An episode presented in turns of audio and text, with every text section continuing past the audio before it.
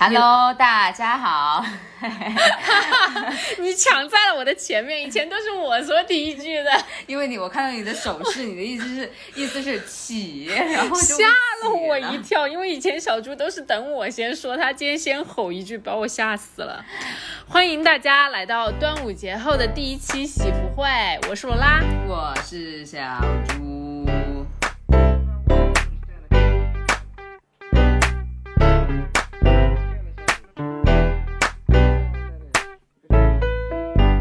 今天是端午之后的第一期，我们已经收到收到了一些催更的 网友的信息。催更是我们更新的动力，不然的话，我今天我都不想下了班还跟小猪煮一局，还说要来录个播客。谢谢催更的朋友们。对，主要是主要是本来是想前几天端午之前录的，但是我实在是累得像他们狗一样的，然后就。你去重庆玩了，你还累得像狗？没有，就回来回来我真的好难适应哦，就是大城市、大都市、一线城市的生活，真的是让我觉得什么？你说。说的我们重庆像是六线城市一样，人家就生活方式会很不一样啊。然后回来之后，我又马上投入紧张的工作当中，嗯，然后就是特别的呃很多事儿做，然后就觉得活得特没意思，一天天天晚上十一点下班啥的啊。别呀，你这个。你这个你这个，但是我现在已经好了，就就我发现，对我已经我我已经恢复回来了，我就是我已经回到我上海生活的节奏了，因为我会觉得说还挺明显的是两个世界，就是回去的那种感觉和大家在一起的感觉和自己在上海生活的感觉真的还挺不一样的。嗯，好吧，我这三天是去了那个浙江那边桐庐的山上，是真正的山里面。然后呢，就是周围反正就是村里面其实也没什么人的。然后我我觉得我这一次，就之前我还在跟小朱说，我说这个民宿好贵，一天晚上一天晚上一千八，我说舍不得。但是我发现其实只要你舒坦了。就是值得的，然后我就觉得我这几天真的就是我有过那种就是不去想任何烦恼的事情，just enjoy，就是山里面的这种新鲜空气的感觉。天哪！对，就就每天我的让我很苦恼的也是蚊子咬了十个包，就是一直都不好，山上的毒蚊子，就是就苦恼，你就苦恼那个事情的本身，而不是苦恼生活。所以我觉得我很 enjoy，就是这个，那也挺好的，单纯 focus 在某一件事情的状态，挺好的。你是一直喜欢在山里玩呢，还是因为？年纪大了之后，为 什么 比较喜欢？我一直都是大山的孩子，好吗？是吗？山城的女孩，那我可不是呢。好的，来开始我们今天的热点。首先，第一个我觉得是隔了比较久了，我想要吐槽一下，就是六幺八的一个我的一个 insight，嗯，就是我发现啊，六即使是六幺八棉条还是卖的非常的贵，嗯，就是同样的一个 pack，我去看过啊，在美国 Target 那个东西只卖。六点九九刀，为其一子，你想现在多少钱？四十几块，但它同样的东西在淘宝上我看了，就是六幺八打折也要接近一百块钱。是是这样。为什么？为什么要翻一倍？因为因为我知道你的作为商家你是想要赚钱，但是其实有很多东西，包括像什么现在不是很多什么海外旗舰店卖什么洗发水啊、什么沐浴露啊，价格都基本上可以跟国外做到齐平，凭什么就是要消费我们经期女性？就是要把它这个棉条的价格乘以二，我而且我感觉他就是在消费某一群人吧，就是那种比较少，而且他他就是相当于人为的把这个使用这个棉条的那个 bar。那个标准提高，就是你要有一定的经济能力，你要有一定的特别的强的实力，不然谁会去买那个卫生棉呢？我不知道是这样商家运营的成本的问题，还是因为他是就是觉得说，哦，反正用棉条这一批女性应该就是一二线城市的，反正就是他们应该收入不错，用得起，所以就要这么来。就该宰的时候，他他就要狂宰，狂宰你一顿。我就想说，能不能不要消费进去女性了？就是每个月大家流血已经很痛苦了，大家有点良心好吗？该赚的钱咱赚。对的，对的。然后，嗯，这是一个小小的社会倡议。嗯，接下来小猪有一个非常精彩的事情，就是您讲。这个热搜的 hashtag 叫做普华永道。哎，我跟你说，普普华永道是不是每年不仅是普华永道，还有各种就是四大的，可能是因为员工太多了吧，然后工作时间也比较长，所以说里面的花边就很多。嗯，当然，除不不，这次好像在是在四大之前。就有一一系列的关于阿里的讨论嘛，嗯，是关于阿里什么讨论？就什么什么 P 七 P 八 P 九，他们那些那些各种男的什么，就是在外边的，有一些是编造的，有一些是真真的。对我我本来看到这个标标签的时候，很多朋友们以为普他普华永道公司就是发生了什么问题，结果点进去一看。就是才发现是因为这个事情太搅太绕了，是有一个女生，呃，我们就叫她原配，就是她呢写了一封信给普华永道的 HR 和估计管理层之类的人，去告他们普华永道新 hire 的一个呃大学毕业生，因为这个大学毕业生是她老公的小三儿。哎。也行吧。为什么标签是我当时也是我朋友，对我朋友就看，反因为这里面出现的最有效的信息，就是大家都知道的，就只有普华永道。对，不然他也没有透露说这个男的是哪个公司的。你他妈有种透露一下这个男的是哪个公司？哎，我跟你说，我在网上看到八的帖子，说这个男的好像也是咨询圈的。嗯，那咨询圈大了，猫猫狗狗都可以是咨询圈的。不，不过其实我觉得同样的事情，如果是发生在一个名不见经传的某公司，可能这个事儿还不会上。热搜正好是因为他是在，那真的是锅从天上来。对的，他说我做了什么，然后哎，这个事情呢，其实我觉得我当时看到了之后嘛，我第一个跟小朱说的是，我说为什么就跑去手撕人家小三儿这个出轨的男的呢？就是嗯，因为我觉得说实话，我不是为了帮小三洗白，而是是说，我觉得在一段婚姻关系中。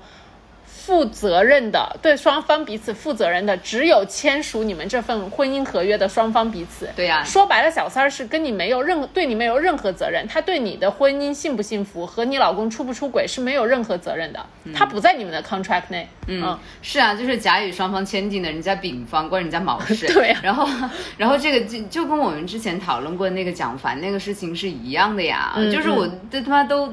什么年代了？就是你撕人的方式是这个样子撕的吗？对，然后就还是把他那个那个那个控诉贴里面，真的是他前夫一句不好都没有提，我觉得完全没有 amazing。对，他怎么想的？他只是是说什么？嗯，他所有的指控，我感觉都比较像是是说他让我老公跟我分家产，他让我老公来干嘛干嘛。我想请问你老公是猪吗？是不是猪？不要侮辱猪了，就是。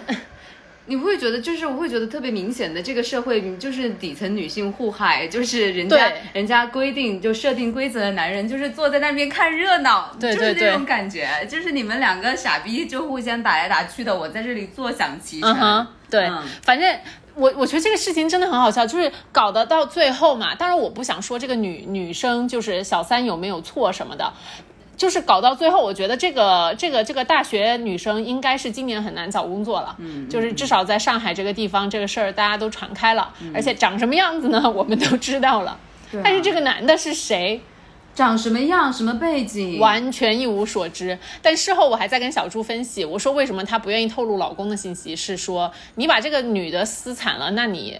呃，作为原配肯定高兴啊，但是如果你一旦把老公的什么信息透露出来了，那孩子他孩子还要脸要皮呢。就是你这样子不能够再怎么样子，他们是一家人，你不能伤再怎么不想伤害自己孩子爸爸的那个，对吧？你给自己的孩子的爸，你给自己的孩子选了一个人渣式的爸，那你 那那你怎么说呢？真是的。嗯，我我我觉得真的是蛮。都都这个时代了，就是是说要撕，咱们一起撕好吗？我其实挺支持他撕的，因为有些时候在这个呃婚姻和各方面都不保是保证女生的时候，说不定有时候你没有办法，你的唯一的就是能够给你带来公平的，就是通过这样子的一些事情和社交网络。对，是因为法律不能解决的事情，大家只能寄希于希望于道德和社会舆论来解决。对，是的，就跟 Me Too Me Too 那个事情是一样的，嗯嗯，是因为。那个时候，有些人根本得不到法律的惩罚，所以说大家不得不继续用这种非常规的手段来解决。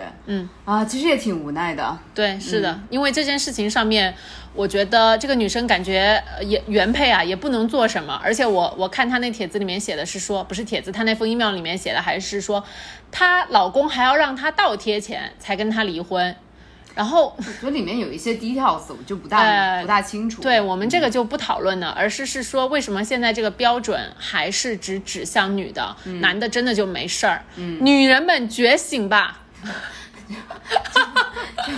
还是蛮真的蛮难的。你不觉得？就这个说远一点，我会觉得这几年大家对于道德方面，就是在网上对于人的那种所谓的什么，就是特别是在性方面，在两性方面的道德要求格外的高嘛。嗯，我觉得这个只是反映了大家的一种焦虑吧。就是一个时代，你越没有什么，就是大家就是越呼吁什么。嗯，可能正是因为这种情感关系和婚姻关系的脆弱，两性关系。当中的一些模糊不确定，还有这种呃人和人之间的协议容易打破，所以说大家才会在舆论上面格外的强调说忠诚的，然后从一而终的重要性，然后声讨渣男渣女。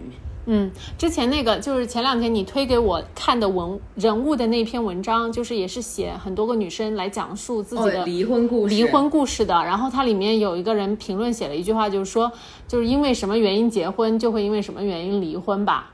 然后我觉得这句话对我触动也蛮大的，可能跟这个故事不是说有百分之百的联系，只是说，它就让我想起了这件事情，嗯，对吧？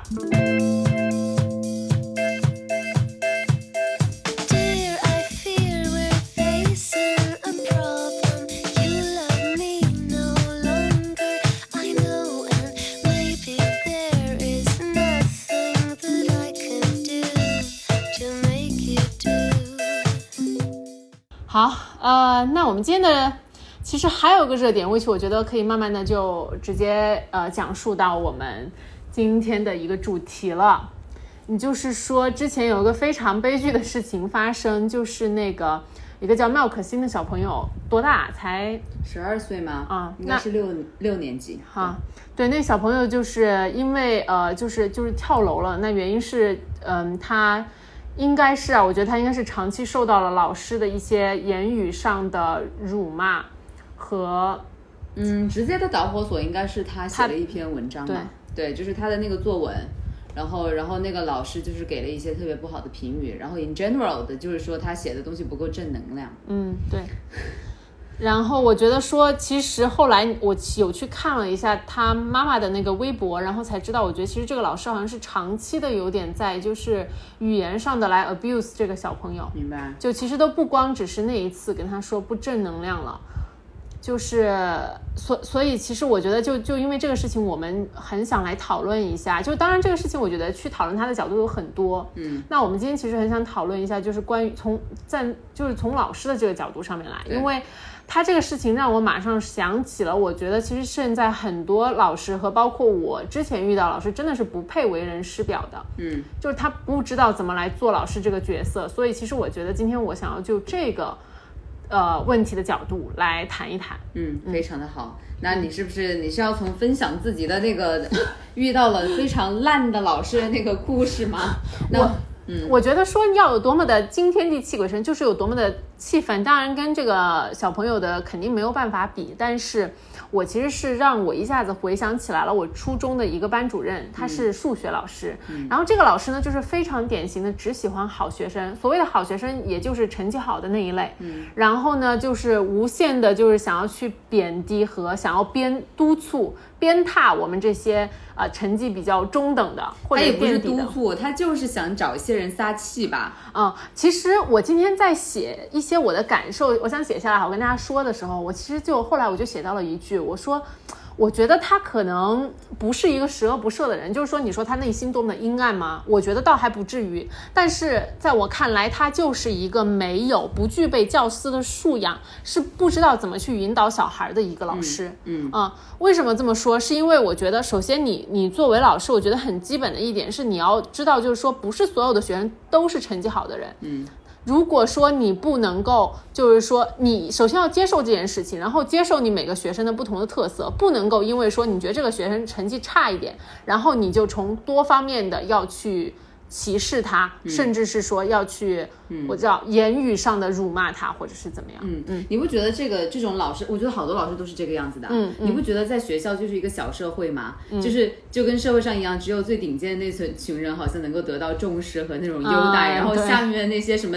低端人口就 就是不是不配活的那种感觉，然后一天到晚遭到什么践踏呀，什么东西那种，没有人会在意你感受的。嗯，然后我觉得这个体就是整个教育体制就 favor 那些就是适合这个体制的人。嗯，就是体制的生存者嘛，因为其实就是你会学习。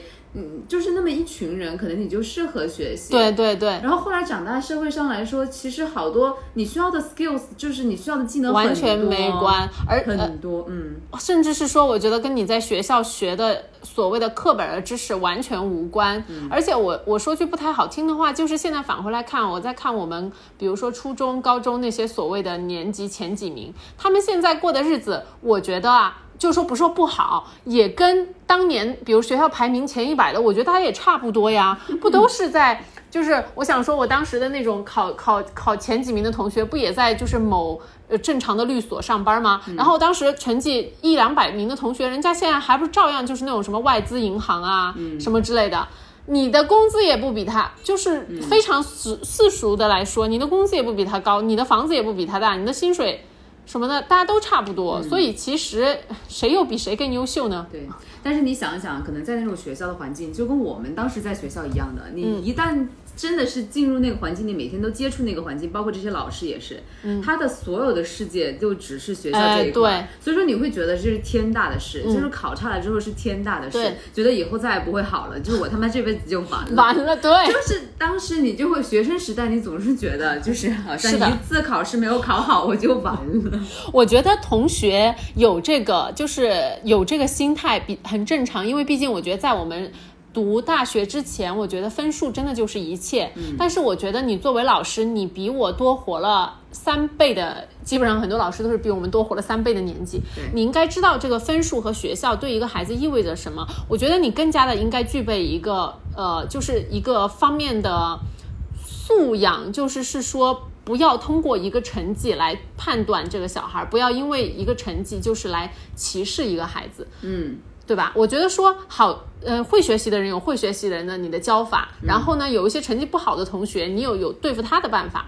但是呢，如果说你从心态上面就直接去歧视这一批成绩不太好的同学的话，我觉得就是完全错误的。我我继续讲啊，嗯，您说话有点多，因为我就想回到我当时那个初中老师的事情，嗯，他，我觉得他一直就是他是会真正认真的来骂我。就是 我对，就是因为我一直数学成绩不是很好那种。你说我是我们班垫底的那个人吗？也也不算，我觉得我算我们班中等吧。然后呢，他是就是会骂我笨，然后用一个重庆话来说叫“赖呆”，你知道吗？嗯，你知道这个词在重庆话里面？哎，我怎么很赖呆的意思就是真的很笨，就是很就是 stupid，就是哎对，就是 stupid，很蠢。他就会用这样的词语来骂我。就是那个时候，我觉得对我的心灵其实是造成了很大的创伤的。嗯，因为你老师在我心中，其实我觉得那个年纪啊，真的是一个比较权威的一个存在。对。然后你这么来说我，就是我觉得对小孩的心灵是很有触动的。不过其实我觉得我庆幸我自己是一个什么样的人呢？就是你把我欺负了，你让我觉得这件事情你做的不对，我是会打小报告的，我就会回去跟我爸妈说。然后我就有一天我实在受不了了，就他长期这样子，我就回去在我爸妈面前大哭了一场。我说我们班主任不喜欢我，我那个时候还只会说班主任不喜欢我，就我不知道这个事情的本质是什么。我说我班主任不喜欢我，我我不行了，我就觉得在在上学好难受，好不舒服。然后我跟我爸妈就是哭诉了这件事情。我觉得 which 其实，当然我爸妈也不可能跑去跟老师说，肯定他们也做过一些办法，但他不可能说啊你对我孩子好一点这种。我觉得其实很多班主任是不会听的。但至少我觉得我通过跟我父母诉说吧，我至少有了个感情的宣泄的出口。嗯，就是才让这个老师，就是说没有说对我造成终身的一个阴影。嗯嗯，但是其实我就觉得这种呃，其实在这个环境里面，你真的家长可能做不到什么，但是应该做的，其实这种老师就应该被。Report 呀，对吧？对，其实应该中国没有一个很好的 report 的机制的。嗯，因为这种就是明显，其实我我相信，其实好多嗯听众朋友也都有这种遇到这种老师的对经历，但是你就拿他没有办法，因为你的小孩在学校，你就是交给他了，他要怎么整？就是你，我觉得你父母还算是好的，因为我知道可能很多小朋友的父母可能就是站在老师和学校那一边的，嗯嗯，然后会觉得自己的孩子，甚至很多。父母都会骂自己小孩笨呢，他还会对他觉得老师这样说不是很自然的吗？对我，我觉得其实这个事情从两个方向我再来看是这样的，就是说，如果你真的是个比较调皮的小孩，你在学校受到老师批评，跟老师，我觉得从一个人格和你的一个就是像什么骂你笨这种程度是两回事。嗯就是我觉得一个小朋友他不会因为说知道自己。在学校调皮做错了事情，比如说什么上呃考试抄卷子啊这种事情被老师批评了而记恨这个老师的，就其实我觉得很多我们在那个年纪是有判断是非的能力的，我们知道哪些事情我们做错了是该被老师批评的，而哪一些批评其实是我觉得是听上去觉得不太对的，所以其实我觉得父母也应该就是跟这些教师一样，有同样的判断事情的一个标准，然后来引导孩子。太难了，真的太难了。就是我记得，反正我我记得我我我现在都还记得遇到过非常糟糕的一个小学老师。嗯，我觉得我好像从来从小也没有经过那种特别老师的那种什么 abuse，但是我还记得小学的时候也真的有一个很恶劣、很凶的一一个班主任，然后他会对对那种班上最后几名的学生真的是那种辱骂，那种辱骂不仅是智力上的，还有身体上的。比如说一个女生很高大，然后又成绩不好，他就会把这种整体的联系在一起说。就是不仅就不仅是智力，还有外貌上的，就是各方面的打击你，而且而且当着全班的辱骂你，而且其他同学都会很乐意听，嗯，就是因为骂的不是自己，然后你有可以听他骂，就是你有一种优越感。后来我回想到，其实这种同学的心态就真的是很可怕的。对，而且因为我觉得那个年纪小嘛，你其实没有判断这方面是非的能力的，嗯，因为你会觉得说，哎呀，我看个热闹。其实小孩就会有这种心态，如果你没有真切的引导的话，对。就是，所以我其实就是有这样子的一个老师，然后呢又没有正确引导，那我觉得其实不光是对被骂的那个小朋友有影响，嗯，包括那一批就是在旁边看热闹的小孩，他也会觉得哦，这个事情是是对的，是值得被就是就是怎么讲宣扬的，就是这就是做事标准，你成绩不好，你就是该被这样子，嗯嗯，所以说后来现在我也经常在想说，那个时候的那些同学，他们现在到底在干嘛，以及。他们后来的生活受到了那一段经历怎么样的影响？嗯，我会当时觉得说留下的阴影，他们可能会需要用很长的时间来治愈。对，所以其实是我才在就是前段时间有一个小新闻，不是那么的社会热点，就是有一个有一个男生。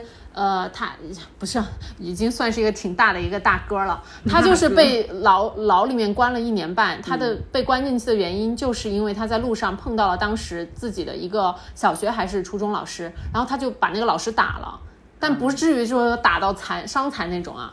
但就是因为这个原因，他当时打那个老师的时候，视频被拍了下来嘛，就是说，你知道你就是以前你对我做过那些事儿吗？你对我人生影响有多大？就是他是一边打一边就是在有哭诉的那种感觉，好惨哦。然后因为这个事情嘛，就是他被判刑了，然后被关了一年半。嗯，然后我觉得说这个事情真的就很难判断嘛。你说这个男生值不值得就是被关进去呢？或许他犯了犯了错是该这样，但是其实我觉得这个事情的追根究底，你看啊，我觉得。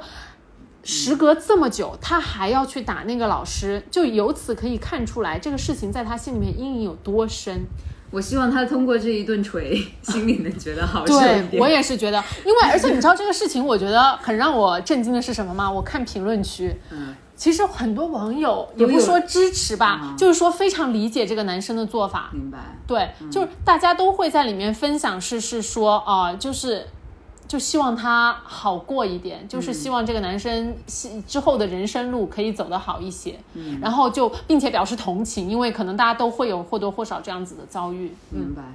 那其实你是你刚才说的初中，你是怕老，你是一直怕老师的吗？还是在某一个时刻你不怕了？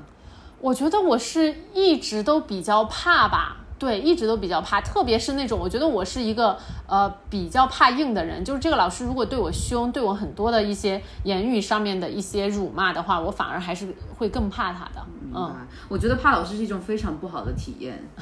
就就我记得我小学的时候也是怕老师的，后来初中的时候完全就是一个反弹，就非常的叛逆。你怎么做到的？我觉得有一个氛围吧，就是你就是到青春期叛逆的时候，特别是你身边的人，还有一个学校的氛围。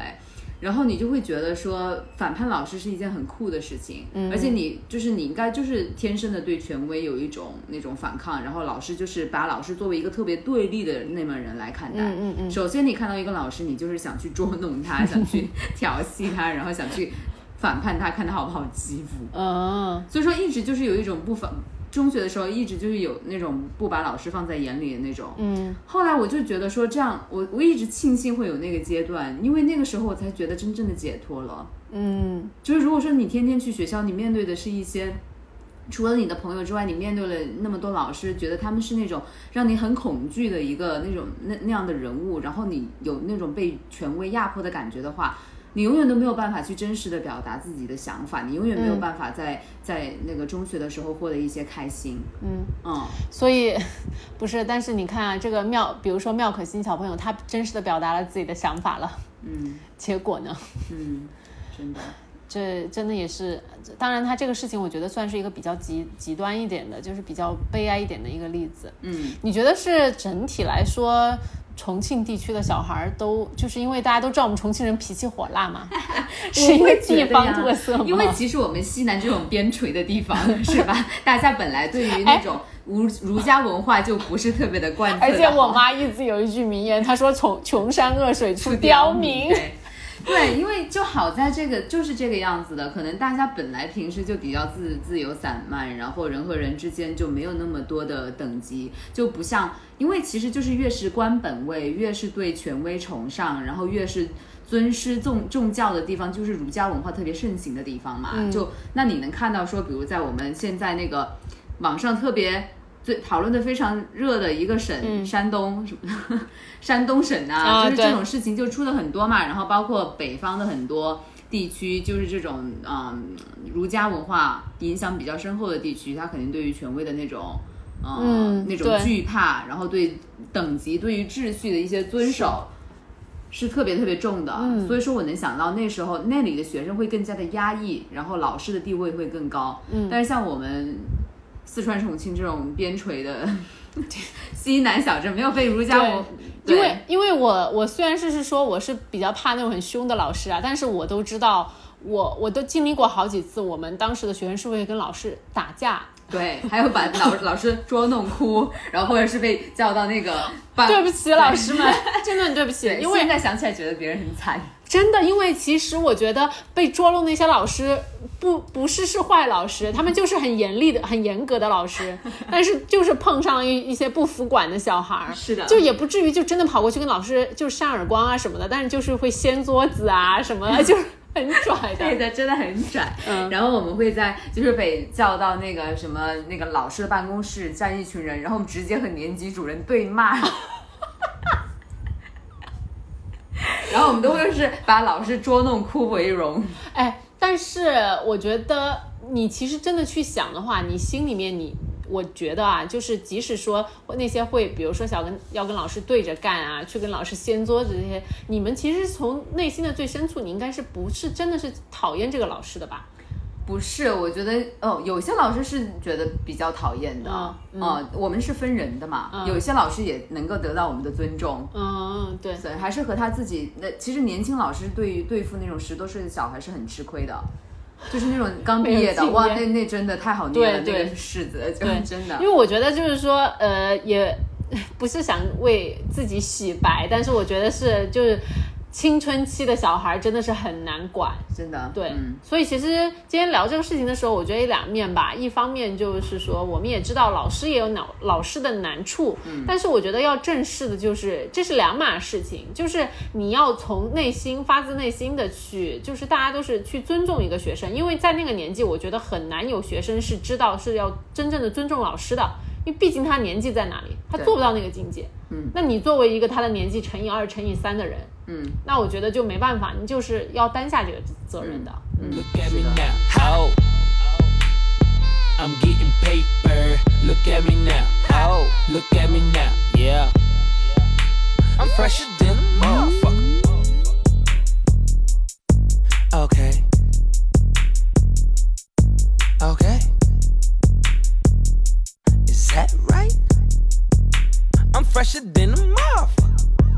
嗯，然后呢，我之前就是还看到说，其实，因为其实身边教师家庭的朋友啊，其实还是有一些的嘛。嗯。然后我之前也看到过一个报道说，其实就是在教师家庭里面长大的小孩，他们的自杀率真的是比较高的，就是说他占了自杀小孩的那种家庭比例还是比较高的。有有说为什么吗？职业，我觉得我自己的分析哈，我觉得那肯定就是说。有学业上的压力吧，我会觉得教师的家庭的话，他对于学小孩的那种，比如说课业呀，有更高的那么一些要求，就会觉得说我都是老师，你为什么学不好？嗯，有这个压力在，然后社会的压力在，然后班上同学的压力在，然后父母，你想啊，如果你父母他是有其他职业的，他可能他可以 focus 到自己的其他的事业，但他如果是老师，他不是一天到晚盯着你吗？嗯，对，嗯，那这个数据，我觉得听你说听上去，我感觉挺可怕的哎。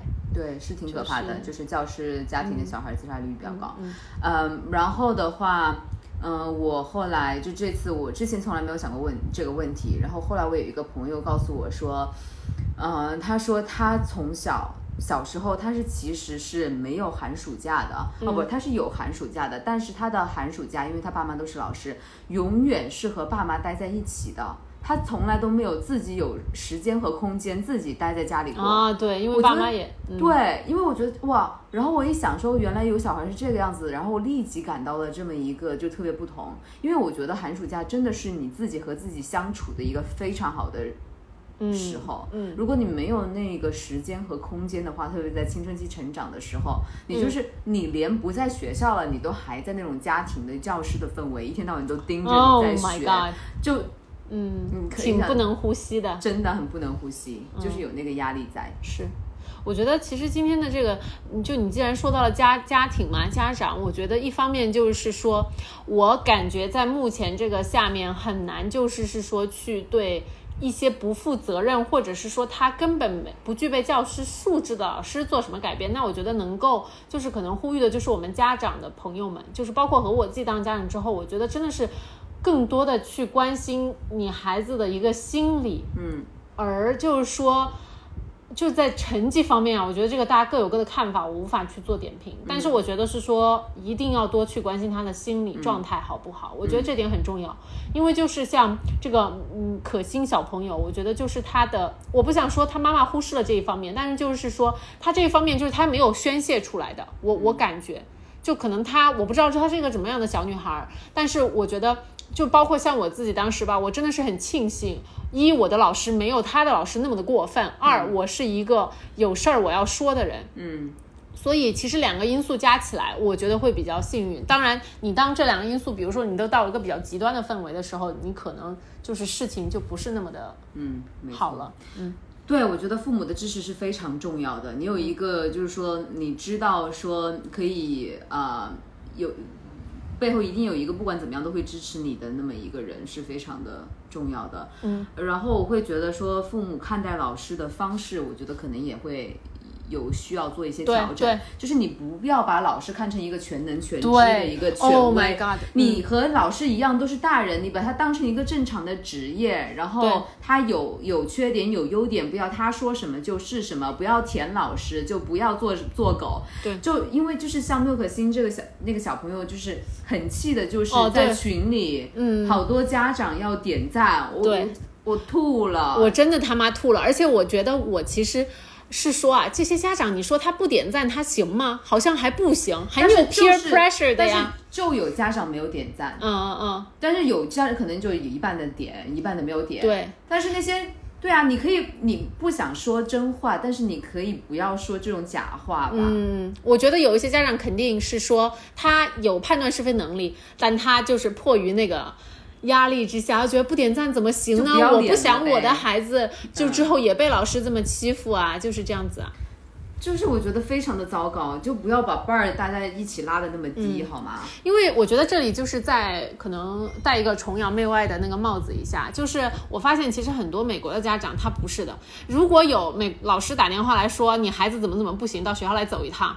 家长第一反应先了解事情，如果发现自己孩子不对，马上据理力争。嗯，就是你这样子说我孩子是不对的，你学校凭什么开除我孩子？绝对不行。是啊，嗯，他不是以一种好像说我要呃，就是说我要跟你两个就是怎么讲，就是说霸权的那种感觉，而是说他就是摆道摆事实讲道理，他不觉得老师就是 number one。所以说这个就有又涉及中国人怎么看待权威的问题嘛，嗯，就是很有民族性的一个事情。是的，因为我觉得中尊师重道这件事情，在中国非常的严重，就是一直以来大家都就有孔孟之道那种啊，老师就是要万般的尊重。嗯，你不觉得有一些品质恶劣的老师，他也会利用这种特权吗？对，一定会的。他觉得哇。那我那么就是我作为一个老师，就所有的家长对我有跪舔的那种感觉，我是不是觉得很爽？然后屡试不爽，就就次次都这样。对啊，那个老师一看就是个老油条了呀，就是好像他应该年纪也不不不小了吧，就是一个年纪有点上有点上了年纪的老师，他应该非常知道这些事情的，就是一个准则。而且如果你一旦教的是那种关键科目，什么数学啊、语文啊这种，马上你的 power 升级十倍，好吗？嗯，而且他可能这些在可能在公立。的也会设计说哦，我作为老师，我虽然钱不多，那我就是要在其他方面不是要多捞一点嘛？多有一些就是在权力方面呢，这种是对的。我觉得真的是有一部分的老师他是不具备这个。真的，他不具备教师素质，他无他不知道怎么育人，他反而是在毁人。嗯，就所以能够希望，包括我觉得不仅是在这里呼吁，希望有听我们喜福会的家长朋友和包括我和小猪自己，我们两个之后真的也要引以为戒。就是说你在一件事情发生，真的是要去了解，就是双方的都要听，不要觉得就是小朋友都是在狡辩。我觉得有时候你认真去听，你会知道小朋友会告诉你很多真话的。嗯嗯。然后我最近也听了一些，就是大家关于什么。因为就是什么育儿啊，就是小朋友上学啊方面的什么那些播客啊，呃，这个还还有文章，文章没有文章之类的吧？就是 all of a sudden 好像，因为之前就是有一篇挺有名的文章，包括也有播客做，就是在讲那个就叫做九八五的那个小镇做题家这个事情啊，就是那些就是那些从小地方来的，然后因为成绩很好，然后特别的努力，然后通过高考改变命运，然后上了九八五的人，然后。进去了之后，然后你才发现自己是废物，因为你和其他的那些，比如说来自大城市的，成绩和呃成绩虽然和自己差不多，但是成长环境和自己完全不一样的人，你会发现和他们的区别其实是天差地别的。嗯，然后走上社会之后也完全不一样，因为这个高考制度。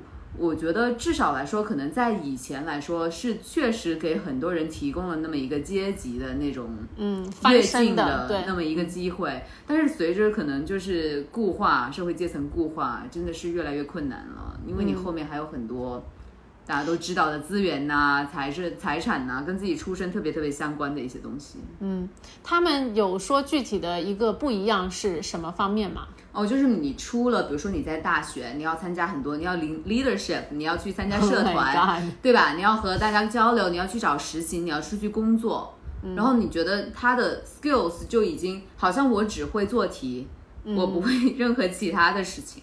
嗯，对，嗯，然后我走过的地方，我见过的东西，我看的书，我的消费水平，嗯。就是和其他城市里面的同学完全不一样，导致直接在这个社会成人社世界里面的竞争力就是千差万别。对，我觉得从中国的高中到大学，你的那个越级太越的太快太高了，就是会对很多。如果说你一旦是一个比较上进的同学来说啊，就你会发现，就是一下子会适应不了的，因为大学一下子到了个极度所谓的自由的一个环境去里面以后，更要靠你自身的综合素质，来把你打，就是让你的之后会更加的，对吧？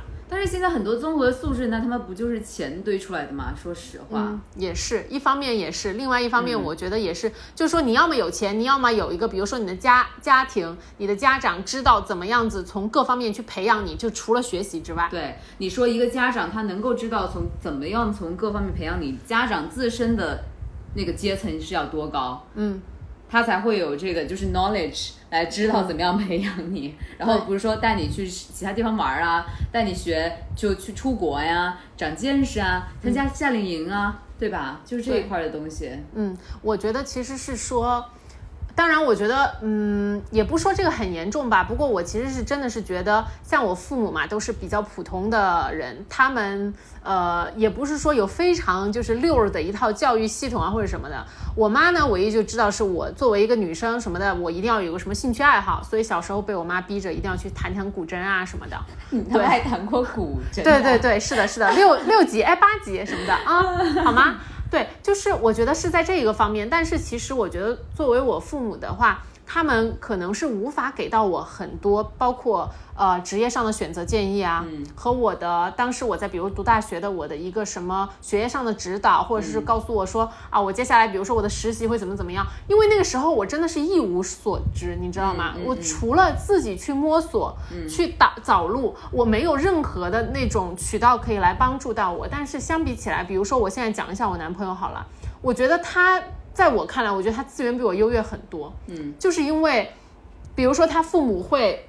在他很，比如说小一点，高中就培养他啊，告诉他你应该去怎么怎么去工作，并且呢，给他呃一些渠道，让他去有这些机会，嗯和包括比如他现在在职业上遇到一些困苦的时候，他可以跟他爸爸去讨论这件事情。对，对，就是这些。我觉得我不是说我父母做的不好，而是他们确实就没有这方面的一个经验，他们也无法来指导到我。嗯，对，是的。所以，嗯，是的。所以其实现在我有时候真的觉得说自己很多的一些方面。就是一定要靠自己摸索的过来，是，嗯嗯，所以还好，我觉得我们都是那种赶上了，说也算是跟对。这个时运的上升期吧，就是你有这个机会，说你比如说你从那个地方，我们到就是可以到一二线城市，然后有出国的那么一个机会，然后也是和那种世界的开放的潮流，对的，对，那个时候有出国潮，然后我们就顺应这个出国，就是。还是看历史进程非常相关的，而且我觉得中国的父母吧，他们至少虽然说就像我爸妈一样就很普通，但他们至少知道的一件事情呢，就是他。会舍得给教孩子的教育花钱啊，是对，所以他会投入很多。他就自己不懂吧，我可以让人教他呀，那我花钱让别人教他就行了。然后，因为我们就一直还是说什么知识改变命运这一块吧，所以说我觉得大家还是相信这一块的东西的，相信这一块。但是我会觉得说，这个其实就是在我们应试的那个体系上里面，就是我们讲的更多的是教给人的是信息，就是是 information 而不是 knowledge。嗯，OK，对。我觉得 knowledge 是真正的 knowledge，是你要自己去实践出来的，不是学校或者是任何谁可以教出来的。嗯，而且你有拿着这个东西，你有一个反思的能力，因为信息就是你可以在网上找到的，就是你背出来的。嗯，然后 knowledge 更多是你真的是通过自己观察然后反思来的。对，没错。